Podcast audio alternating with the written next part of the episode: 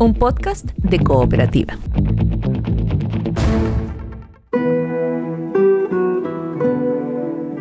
Este es un podcast sobre historias que suceden delante y detrás de la pantalla, sobre las personas que hacen películas, las personas que las ven y las personas que las sueñan.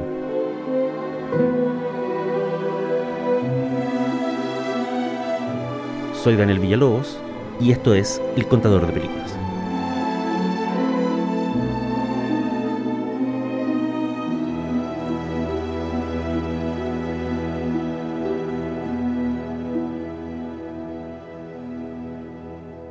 En esta ocasión vamos a hablar de Orson Welles, de Orson Welles y de un momento en que él tuvo que improvisar.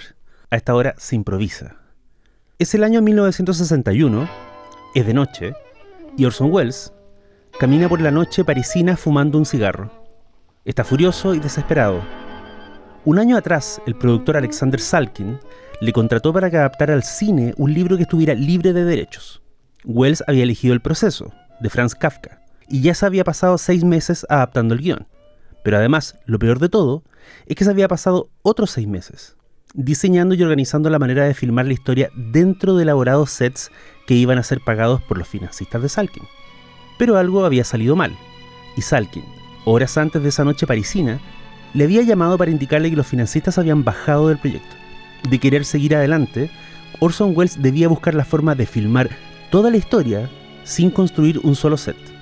Eso era imposible, incluso para el director de obras maestras como Ciudadano Kane o Sede Mal, lo que significaba rearmar todo su plan de rodaje en base a la ausencia de dinero era absurdo.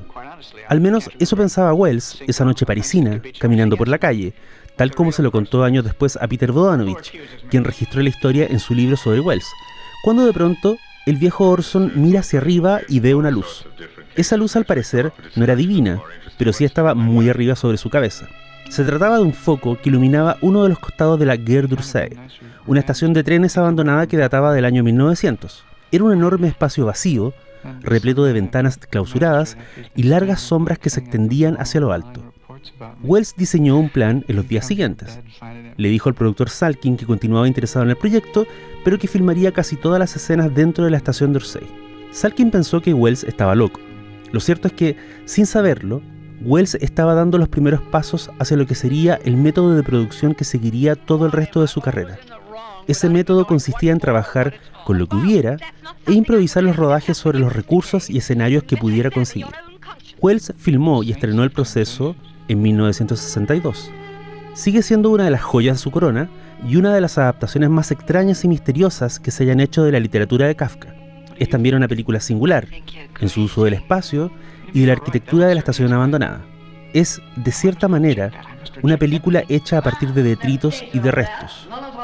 Es el hito clave en la carrera de Wells como director, aquel punto en el cual el genio descubre que la única manera de librarse de las censuras de la industria es abrazar el accidente, lo inesperado y la improvisación.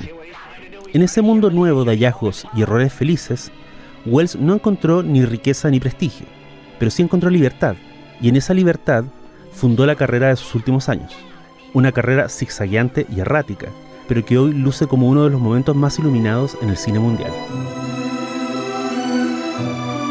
Esto fue Orson Welles, a esta hora se improvisa, y quien les habla es Daniel Villalobos. Y esto fue El Contador de Películas, un podcast sobre historias que suceden detrás y delante de la pantalla. Hasta pronto.